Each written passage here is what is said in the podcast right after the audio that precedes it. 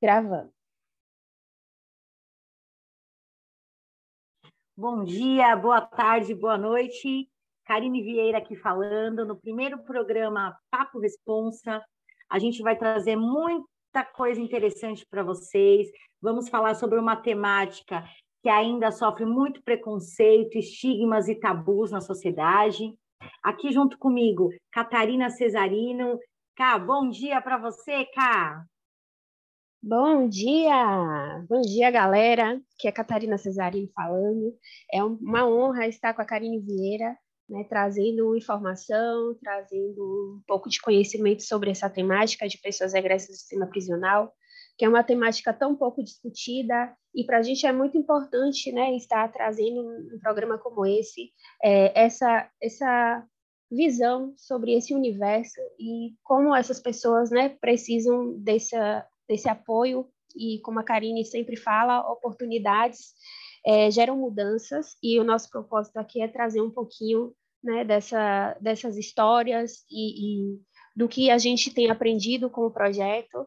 A gente atua no Instituto Responsa, que foi criado pela Karine Vieira, que é a CEO fundadora, e que também é egressa do sistema prisional, assistente social, assim como eu e juntas nós estamos aqui e muito contentes, né, de, de falar sobre essa temática, apesar de ser uma temática um pouco é, densa, complicada, mas a gente vai mostrar que, que tudo é possível e que as mudanças né, são necessárias através das oportunidades. E aí agora eu passo a bola para a Karine, que a gente vai começar um pouquinho falando sobre o nosso tema de hoje. Cá? Gente, vamos lá. Eu sou a fundadora e a diretora do, do Instituto, como disse a Catarina. É, o Instituto ele tem como objetivo gerar impacto social através da oportunidade. Nosso objetivo principal é inserir as pessoas no mundo do trabalho, mas é óbvio que não fazemos apenas a inserção no mundo do trabalho.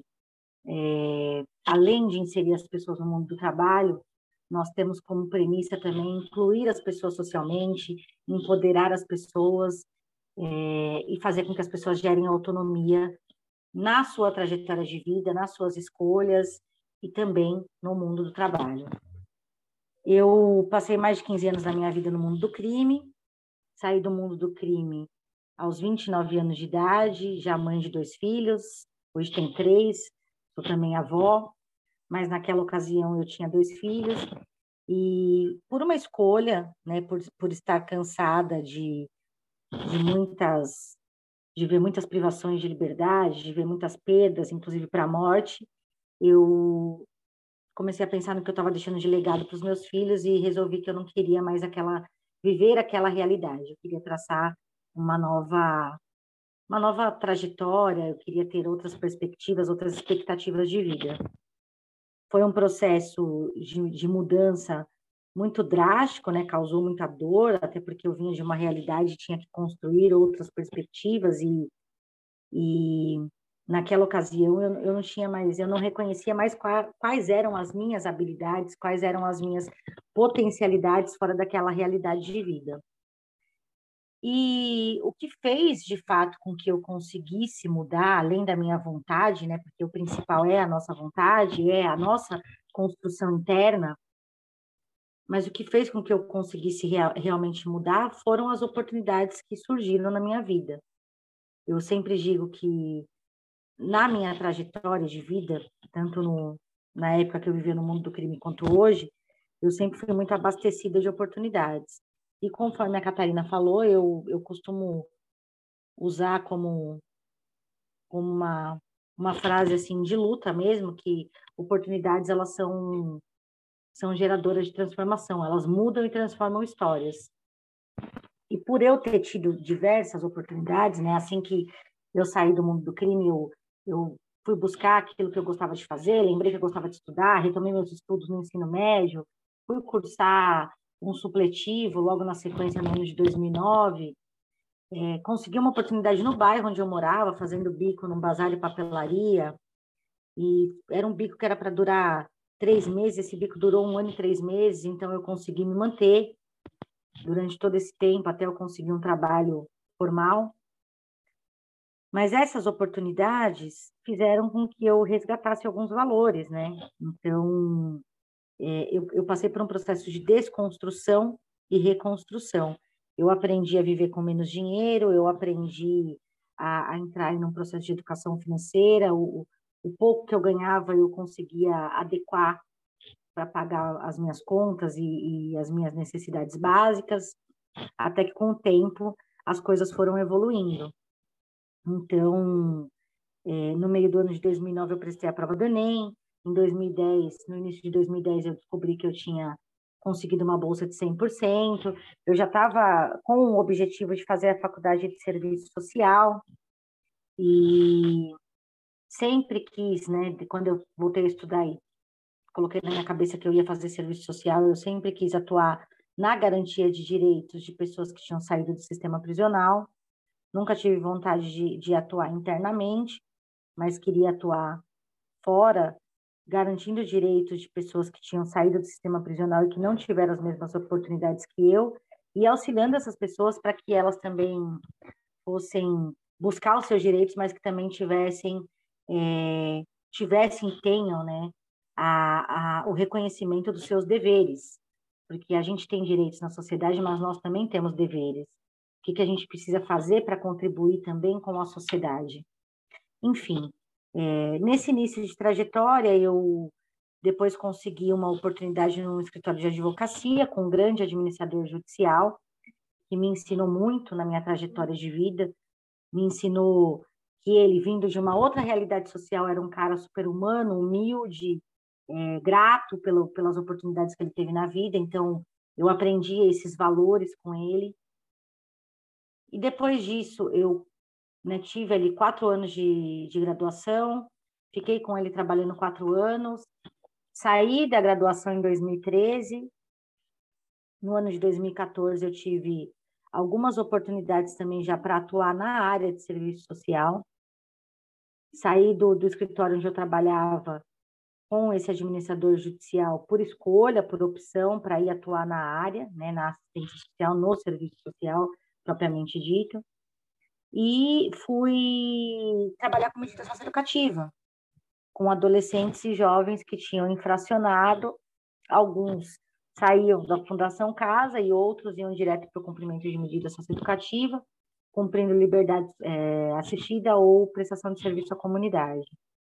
Foi um serviço que me proporcionou também muita reflexão e muito conhecimento com o serviço social, até porque atuando diretamente com esses jovens, eu descobri a, a importância de nós participarmos da vida dessas pessoas e auxiliarmos essas pessoas no seu processo de construção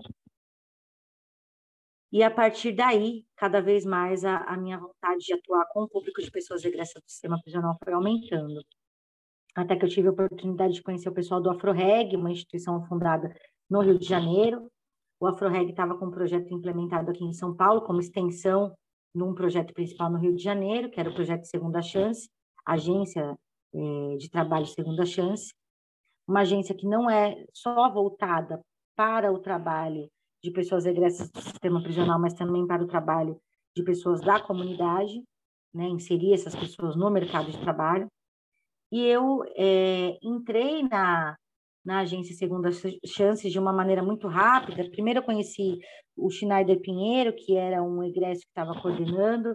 Schneider já estava muito é, decepcionado com as dificuldades no território de São Paulo, com as dificuldades de inserir o público de pessoas regressas, frustrado também com, com todos os desafios e, e, e, vivendo em São Paulo, saindo do Rio, né? Ele veio do Rio para viver em São Paulo, então outra realidade muito diferente de território. E o Schneider acabou desistindo desse trabalho, desistindo dessa coordenação, e eu assumi a coordenação da, da agência Segunda Chance em São Paulo. Porém, quando eu, eu entrei na, na agência Segunda Chance, eu percebi que a gente precisava mudar algumas coisas, a gente precisava colocar um acompanhamento social, a gente precisava trazer alguns tipos de treinamento e incluir isso no projeto que eu construí para São Paulo. E fui tocando, né? Comecei a implementar o trabalho, fui tocando, até que o recurso, isso foi no ano de 2015, até que no, no, no início do ano de 2016 propriamente, mas é, no mês de abril e maio, não tinha mais recurso para atuar com o projeto Segunda Chance em São Paulo. O recurso acabou, é, eu fiquei voluntariamente atuando no, no projeto, fui buscar empreender em outras coisas, então fui empreender é, com outras organizações, com outras empresas que também atendiam pessoas egressas do sistema prisional, prestando serviço para essas organizações e empresas, até que o Segunda Chance, o programa Segunda Chance, e não só o programa, como a instituição AfroReg em São Paulo, fechou a porta do escritório no final de 2016. E eu continuei atuando voluntariamente, pedi autorização para a coordenação, para a direção do AproReg, para atender as pessoas em outros parceiros, nas suas residências e, e continuar fazendo trabalho, continuar inserindo as pessoas voluntariamente. Só que eu comecei a perceber, já em 2017, isso no início de 2017, que o, o, a organização, a ProReg, não tinha mais perspectiva de voltar a atuar em São Paulo. Então, eu fui tendo algumas oportunidades de conhecer pessoas. E aí, nesse, Nesse meio tempo, eu conheci a Patrícia Vilela, da, da Humanitas 360. Antes disso, eu conheci a Solange Rosalém e a Cláudia Cardenet, que eram, naquela época, as duas diretoras do, do Instituto Ação pela Paz. Elas me apresentaram a Patrícia Vilela, e a partir de toda essa apresentação, eu fui criando é, perspectivas para a construção de um projeto que fosse meu, né, com a minha idealização, que fosse nosso, porque é, é um projeto para os assistidos e para a sociedade, mas que fosse uma, uma idealização minha. E essas pessoas foram, foram me incentivando a criar esse projeto. Enfim, em junho de 2017 nasce a elaboração desse projeto, com um programa principal chamado Recriar e Inserir, aonde a gente fala de recriar hábitos e valores e inserir pessoas que, na sua grande maioria, nunca foram inseridas na, na sociedade, sempre viveram à margem da exclusão, e também é, não foram incluídas né, na sociedade, nem no, no mercado de trabalho, nem no mundo do trabalho propriamente dito. Então, eu convido a Catarina novamente agora, que é minha parceira também hoje de elaboração de projetos no Instituto, junto com todo o time, porque o time do Responsa é participativo e tudo que nós, nós fazemos, nós é, pedimos a contribuição de todos, de todos, de todas as áreas. Então, eu queria aqui que a Catarina agora viesse novamente no programa para falar um pouquinho para vocês sobre qual é a nossa construção hoje, quais são os nossos núcleos, e a gente vai debatendo aqui. Cá, vamos lá? Maravilha, Cá. É muito é, muito bom ouvir essa sua história, né, de superação, de, de volta por cima, de que é, é possível, sim, gerar transformação e, e, reforçar essa frase que você usa, né, de que oportunidades geram mudanças. E, bom, o Instituto Responsa, é, eu vou falar um pouquinho, né, sobre mim também. É, como já me apresentei, sou a Catarina Cesarino, sou assistente social também de, formação é, não passei pela experiência do cárcere, mas a partir do momento em que eu ingressei no, no Responsa, que foi em 2018, eu entendi qual era a importância né, desse trabalho. É, e, e, eu sempre senti a necessidade de atuar frente às mazelas sociais. E quando a gente né, trabalha nesse contexto, né, a gente trabalha com, com intervenções em diversas áreas da vida desse sujeito. E aí o Responsa traz essa proposta né, dos núcleos que a gente vem criando com base em tudo que a gente vem avaliando das vivências que a gente tem com essas pessoas que são os nossos assistidos. É, e aí a gente vai entendendo quais são as necessidades de intervenção cada vez mais. E com isso a criação dos núcleos. Hoje a gente tem o núcleo de acolhimento, né, que é o processo inicial, que é quando essa pessoa ela é de fato, né, apresentada como assistida responsa, ela é acolhida, né, pela assistente social, pela equipe psicossocial, e, e aí começa um, um processo de recriar hábitos e valores para inserir, para incluir essa pessoa. Né? Através desse acolhimento, ela passa um processo de capacitação que a gente faz mensalmente com essas pessoas que são é, cadastradas né, no Responsa, para entender esse processo do mundo do trabalho, do mercado do trabalho, né, e que a gente trabalha nessa perspectiva de inclusão social através da inclusão laboral né, para essas pessoas. E aí, sendo essa pessoa inserida ou no mercado de trabalho, através do empreendedorismo, a gente tem um processo de acompanhamento que a gente chama de núcleo de monitoramento. E esse núcleo de monitoramento, ele é de extrema importância, né, para nós dentro do Instituto Responsa, porque é um momento que nos permite observar, analisar e ficar atento aos possíveis sinais do que é que a gente precisa readequar, do que é que a gente precisa melhorar, de quais são os pontos positivos que a gente consegue perceber e trabalhar também esses pontos positivos. E com isso a gente vai vendo quais são os sinais de progresso e quais são as possíveis realizações para essa pessoa, né? É, então, esse monitoramento social, ele é um acompanhamento social, acontece mensalmente, realizado por uma assistente social que é responsável pelo monitoramento, né, daquela, daquele parceiro, daquela, daquele assistido também. É, essas pessoas elas são ativas em empresas parceiras, que são nossos parceiros do Instituto Responsa, e isso é um fator determinante para que a gente trabalhe a questão da diminuição da reincidência no mundo do crime ou do retorno para o sistema prisional. Então, o processo de monitoramento é um acompanhamento que a gente faz de extrema importância para que a gente possa ir nesse dar continuidade ao processo de recriar hábitos e valores, de reinserir e de incluir. E aí a gente tem outros núcleos no Responsa também, né? Núcleo de saúde que a gente está né, tá implantando e, e já está tendo muito sucesso, porque é, as pessoas estão muito engajadas em entender o processo de redução de danos, que é uma proposta que é muito importante, e aí em algum momento a gente vai trazer falando sobre qual é a proposta de redução de danos, eu acho que é super importante falar sobre isso. E a gente tem é, agora, né, os núcleos em outros estados. E a gente avançou. Hoje a gente está chegando Rio de Janeiro, Minas Gerais e Salvador. E São Paulo a gente vai continuar sempre, né, efetivando esse trabalho. São Paulo é o nosso ponto focal ali, é a nossa sede.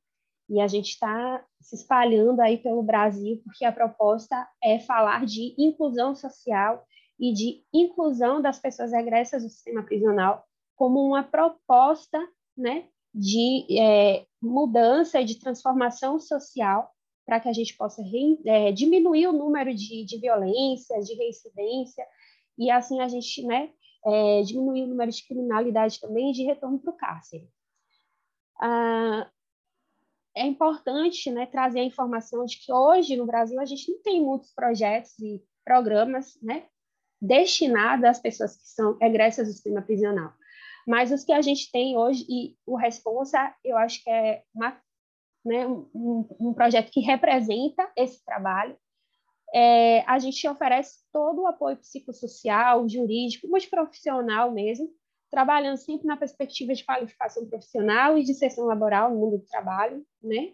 E a gente entende que isso deveria ser preconizado ainda durante a permanência no sistema prisional, mas aí a gente agora, quando essa pessoa sai, né, que ela se torna um egresso do sistema prisional e que a gente acolhe essa pessoa, esse é o nosso desafio. Então, a gente está sempre procurando trazer novidades, né, trazer é, é, atividades, cursos, workshops, palestras, é, para que essa pessoa possa é, é, evoluir de fato nesse contexto social. E a gente sabe que é muito difícil né, acompanhar uh, o mercado de trabalho. A gente entende que existe um exército de reserva muito grande e para uma pessoa que passou pelo cárcere, que está com, é, que é estigmatizada, né, o, como criminoso, sempre vai ser vista dessa forma, é um desafio muito grande e a gente quer, quer levar para as empresas, quer levar para a sociedade, quer levar para as pessoas o entendimento da importância de dar oportunidades para as pessoas que são egressas do sistema prisional. Eu acho que a, a mudança começa a partir do momento em que você entende né, a necessidade de dar oportunidade para essas pessoas.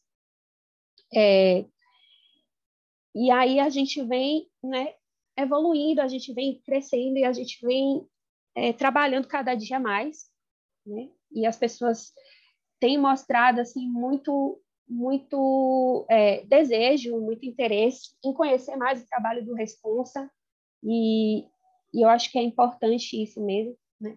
Através da história da Karine, como ela contou aqui, quantas coisas aconteceram, né? A partir do momento em que uma pessoa, né, gerou oportunidades para outras, porque a partir do momento que ela criou um projeto para pessoas que passaram pela mesma situação que ela passou, ela deu oportunidades e olha quanta transformação foi gerada com isso.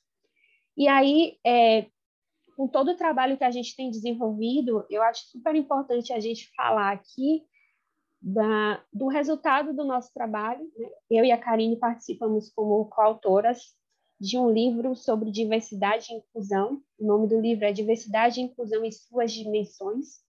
E o nosso capítulo fala justamente sobre a importância de dar oportunidades para pessoas egressas do sistema prisional. Então, tá aí a dica de leitura para vocês também. Né? O nome do livro é Diversidade e Inclusão em Suas Dimensões, sob coordenação editorial do Luciana Mato. E eu e a Karine estamos juntas né, no escrito desse capítulo.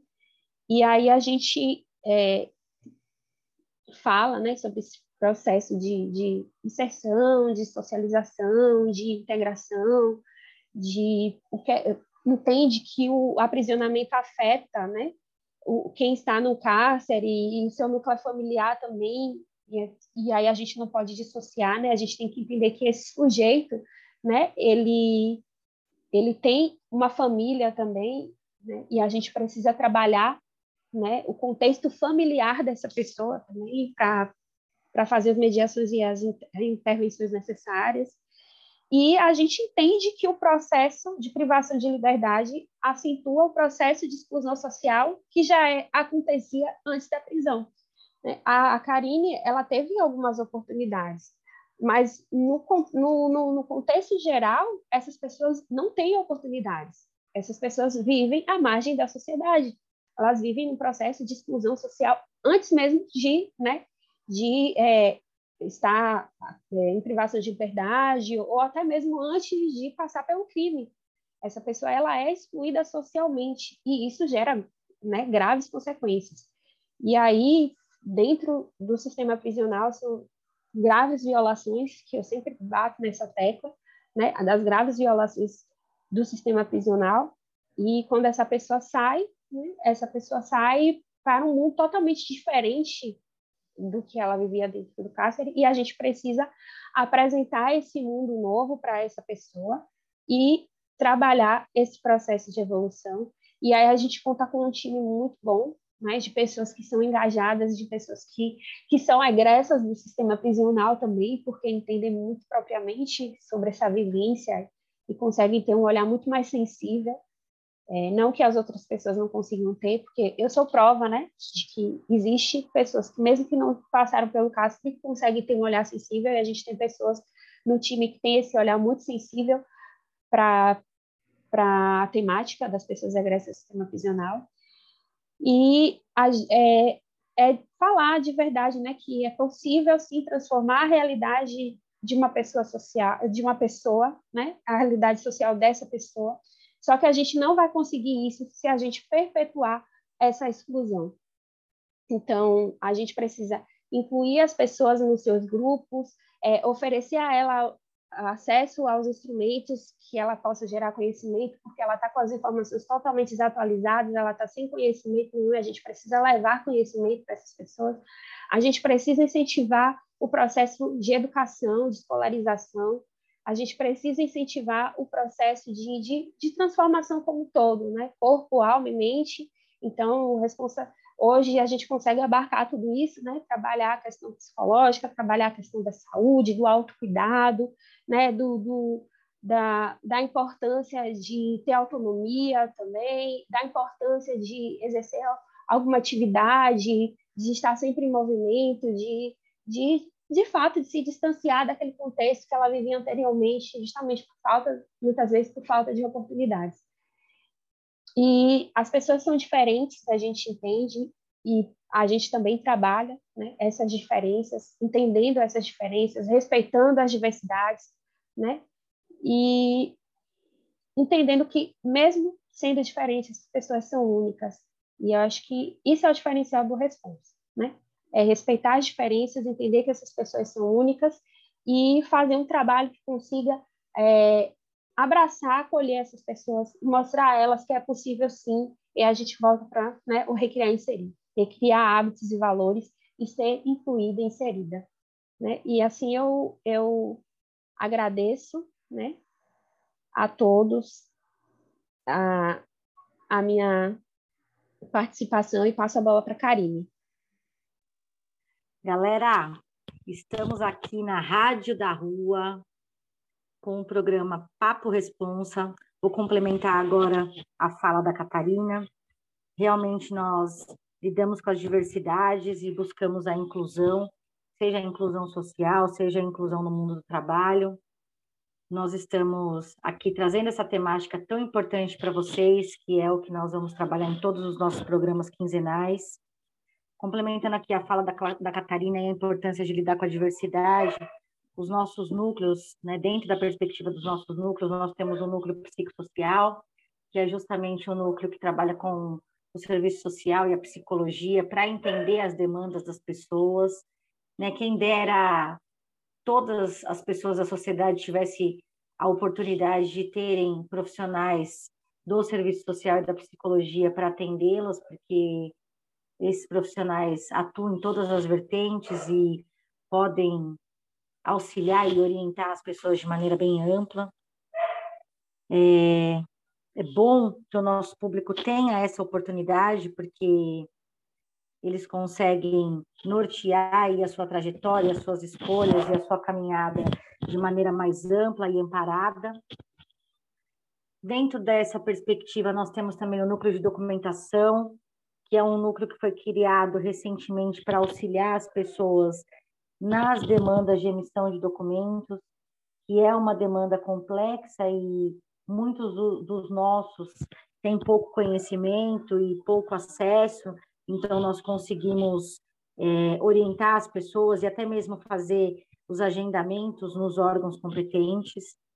Temos também o núcleo de capacitação do Responsa, que é um núcleo que fomenta as capacitações internas criado, criadas por nós através da Fênix Logo mais em outro programa vocês vão ter a oportunidade de conhecer a Fênix através da nossa colaboradora que é responsável por esse por esse curso, né, por essa por esse núcleo. Temos o núcleo de cultura que leva o fomento, a cultura para pessoas que muitas vezes, na sua maioria, nunca conheceram espaços culturais e outras culturas a não ser a delas e a da comunidade onde elas estavam inseridas o núcleo de saúde, que foi falado pela Catarina, o núcleo de gestão de pessoas, que é o núcleo que cuida aí da inserção das pessoas no mundo de trabalho e acompanha o desenvolvimento das pessoas.